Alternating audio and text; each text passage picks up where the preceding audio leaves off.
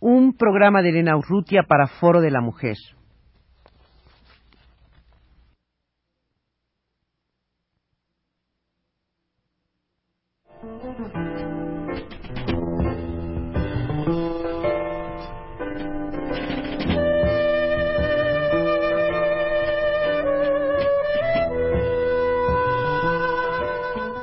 Foro de la Mujer.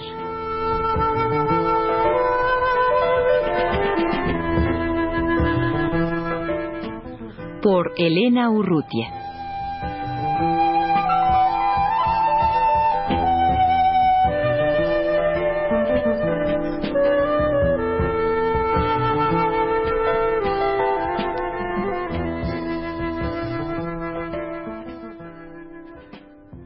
En este y en el siguiente programa voy a dar lectura al texto La mujer, el amor y el poder de Hannah Olson, que ha sido tomado del informe del gobierno sueco Prostitución, Descripción, Análisis, Medidas Sugeridas en 1981, traducción al inglés de Gunilla Molloy y traducido al español por mí.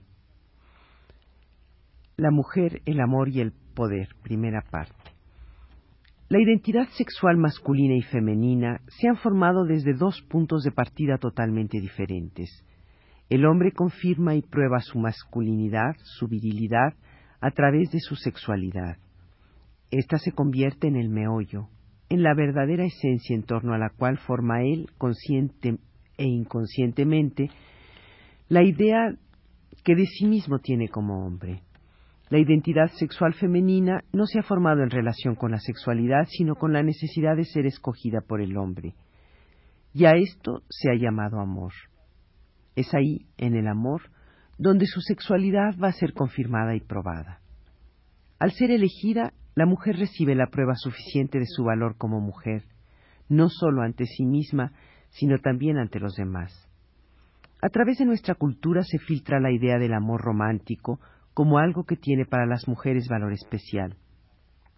El tema principal en la ideología del amor romántico es encontrar al indicado, ser escogida nada menos que por el príncipe azul.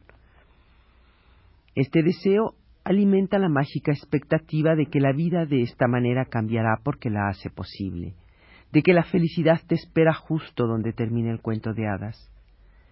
Él es el que escoge, ella es la que ha sido escogida.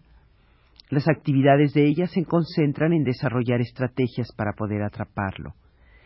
El deseo sexual que tenga por él no existe en, esas en estas estrategias, solo su tierno y vulnerable deseo de amar. Este mensaje, aunque simplificado, está dirigido a la niña y a la joven desde la más temprana edad. La relación con el chulo. En el siguiente pasaje analizaré, dice la autora, una relación que destaca con toda claridad el patrón de poder en el amor, particularmente en la relación entre el progeneta y la prostituta. La referencia hacia el proxeneta nos muestra una relación hombre-mujer en la que el sueño del príncipe ha sido brutalmente desenmascarado. El hecho de que la mujer sea económicamente explotada queda oculto detrás de su amor por el hombre. Ni siquiera en los casos de una gran brutalidad la mujer ve el verdadero carácter de explotación en su relación con, el proxeneta. En esta relación la mujer no tiene un chulo, tiene un novio, un hombre. Él no se convierte en un proxeneta, sino hasta el momento en que ella admite para sí misma que él la explota. Ella tiene una relación normal con un hombre y juntos van a construir un futuro. Gana dinero como prostituta para edificar una vida juntos, irse a otra parte, iniciar juntos un negocio, criar una familia, etc. El juego del amor, ser alguien. Cuando la mujer conoce al hombre se muestra interesada, encantada y se enamora. Su dependencia hacia él crece lentamente, en particular gracias a lo que yo llamo, dice la autora, el juego del amor. En esta época el hombre desempeña un papel más o menos activo. El amor parece entrañar tantas posibilidades. Toma cuerpo en la infatuación a través de sentimientos de felicidad, expansión e independencia.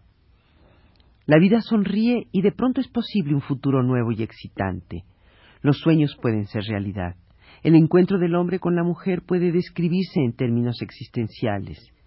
Tiene que ver con el deseo irresistible, con el anhelo de un ser humano por poder dejar tras de sí su soledad y aislamiento en el momento del encuentro con otro ser humano, colmando así su necesidad esencial de compañía, de vida compartida con otra persona.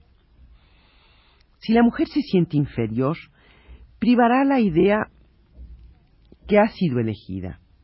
¿Hay realmente otro ser humano que piensa que soy alguien? ¿De veras le importo? En una nueva relación de amor, muchos pensamientos y sentimientos giran en torno a la otra persona. Y un importante elemento en la infatuación son las fantasías. Fantasías acerca del compañero único y diferente, sueños de mutua felicidad con eterna dulzura. Al parejo que las fantasías corre la idealización. El grado de idealización está ligado a la propia estima que ella tenga. Este hecho es fundamental para entender la importancia que un hombre puede tener para una mujer. El propósito del juego de amor es contribuir a ella. La expresión estadounidense sweet talk lo describe con excelencia.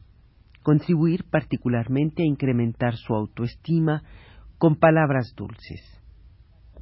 Él le confiere un valor, le dice lo buena que es, todas las posibilidades que tiene.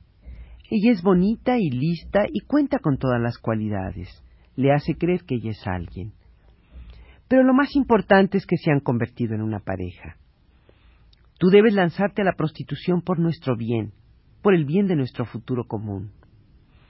El hecho de que empiece a trabajar como prostituta y continúe haciéndolo a menudo se convierte en la prueba de su amor por él. Los planes para el futuro pueden variar. Matrimonio, viajes, negocios comunes, inversiones para asegurar la economía futura, la compra de un auto o de un departamento. Los planes tienen que ver con un futuro común que se construye en el sueño de la felicidad pensada para dos, para una pareja. Resulta imposible entender por qué para ella es tan difícil dejar la relación, si no se ha comprendido la importancia de ese sueño. Es importante recordar el inicio del juego del amor cuando la relación empieza a cambiar. Irá tan bien como iba al principio, solo será cuestión de conservar y profundizar la dependencia. En el desarrollo de la relación se advierte en el hombre un cambio radical. Del tierno príncipe encantado se convertirá en el padre que castiga. Distancia y dificultad para conseguirlo. Pronto para el hombre no será ya más cuestión de darle seguridad, sino de encontrar más bien los medios para retenerla. O él cambia o abandona enteramente el juego del amor a favor de otros métodos de control. Él toma entonces distancia y se vuelve inaccesible, la aterroriza verbalmente, la agrede físicamente y en algunos casos intenta incluso matar a la mujer. Naturalmente las diferentes técnicas de los chulos varían pero hay algo cierto que constituye el meollo, la dependencia emocional. Ella lo necesita más de lo que él la necesita a ella. El papel tradicional del hombre está caracterizado, entre otras cosas, por la distancia y por un aire que parece decir soy difícil de conseguir para las mujeres. Y esto desconcierta a la mujer. Ella no sabe cómo lo ha atrapado. Hay muchas cosas en nuestra cultura que glorifican esta brutalidad masculina hacia la mujer. La contradicción en el papel tradicional del hombre queda al descubierto cuando, por un lado, manifiesta su gran interés en que la mujer sea sexy y, por el otro, necesita controlarla. Necesita tenerle las riendas cortas, aunque no tanto, para que ella no se le acerque mucho al punto de influir en él y hacerlo dependiente de ella. El hombre usa su poder para colocarse en una visible y elevada posición. El manejo que hace de cierta circunspección e inaccesibilidad, alternados con momentos de apertura, no hacen más que alimentar los sueños de ella. Él conserva sus amigos e intereses y ella debe de participar en su estilo de vida como si fuera el de ambos. Esta es una parte de la plataforma que sustenta al chulo, No hace más que echar mano de un patrón ya existente y solo le queda ponerlo una vez más en evidencia. Su poder es consecuencia de la relación tradicional hombre-mujer. Ella tiene que adaptarse a la relación, renunciar a sus propias necesidades y deseos para poder conservarlo. Aterrorizar con palabras. Él gana la partida cuando ella se prostituye, especialmente si es la primera vez. Ella deja atrás una vida normal y con frecuencia pierde contacto con la cotidianidad del trabajo, con las relaciones y los amigos. Y gracias a este aislamiento, ella se ve más atada a él. Él solo puede jugar una parte en este proceso. Hay violencia verbal cuando se atacan las partes vulnerables de los socios para ganarles la partida. Pero esto no tiene lugar a menos que la atacada acepte la imagen de ella misma que el hombre le presenta. Si ella hace suya la imagen que él tiene de ella, su autoestima se deteriorará gradualmente y en el peor de los casos se extinguirá. Ella piensa que es tan mala como él dice que lo es. En vez de ayudarla a crecer, la estará demoliendo. Violencia física. Cuando de conservar a la mujer se trata, la técnica más importante del hombre tendrá su asiento en el nivel mental. Él no debería ir más allá de este límite sabiendo que la violencia física entraña un riesgo para él. Podría significar que está perdiendo su dominio sobre ella. Para empezar, él debe amenazarla con usar violencia física. Pero si esto no funcionara, entonces tendrá que escoger o deja caer la relación o bien cumple sus amenazas. Y esto último es lo más común. Si el alcohol o las drogas forman parte del cuadro, además, entonces las barreras a la violencia física disminuirán en muchos casos. Si el hombre ha hecho uso de la violencia y así ha logrado el control sobre la mujer, puede intensificarla. El extremo será la amenaza de, muerte y el asesinato. Ambos suelen ocurrir. La mujer se vuelve su propia enemiga. He hablado antes de la idealización como de una fuerza muy poderosa en la infatuación. La glorificación del hombre no solo pone en evidencia el que la mujer se ve a sí misma como inferior, sino también que la ciega respecto a ciertos rasgos de la personalidad de él. Estos aspectos, que podrían denunciar su brutalidad y otros peligros, no se advierten. Es fácil pensar en Caperucita Roja, que no ve que abuelita no es abuelita sino el lobo. Todas las señales que pueden anunciarle el peligro, como advertencias de sus amigos, por ejemplo, serán negadas.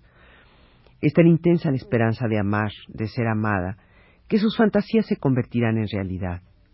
La base para ello serán sus tempranas experiencias de culpa, desamor y relaciones frustradas, especialmente con los padres.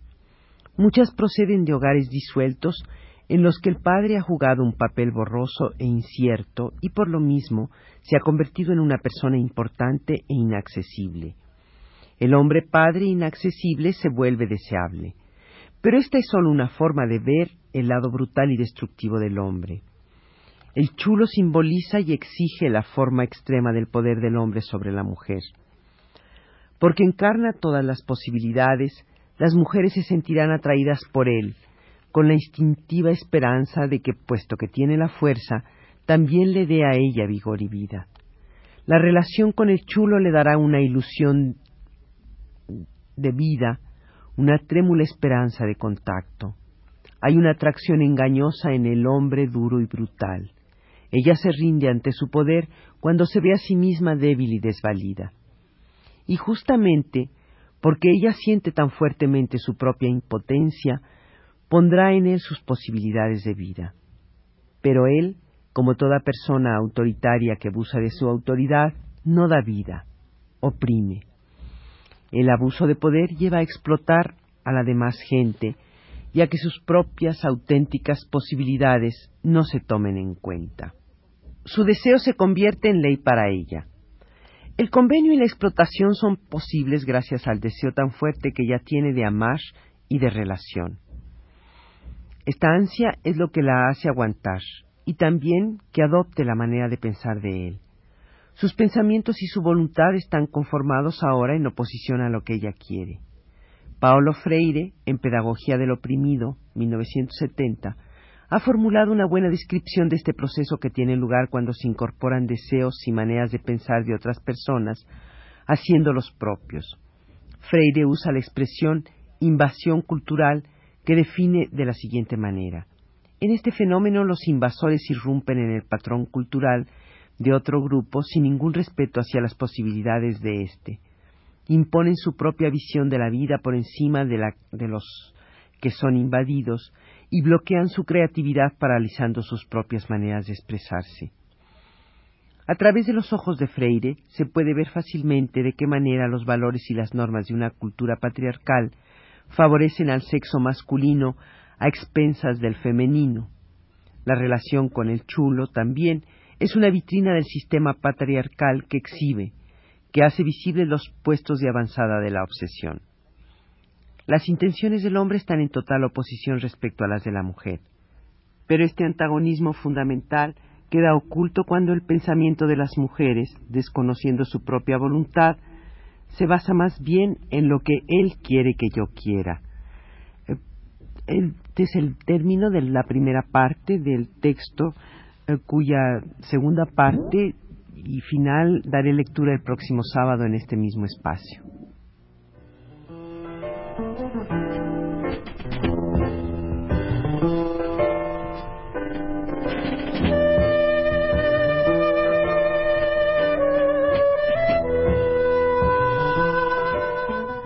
Foro de la Mujer.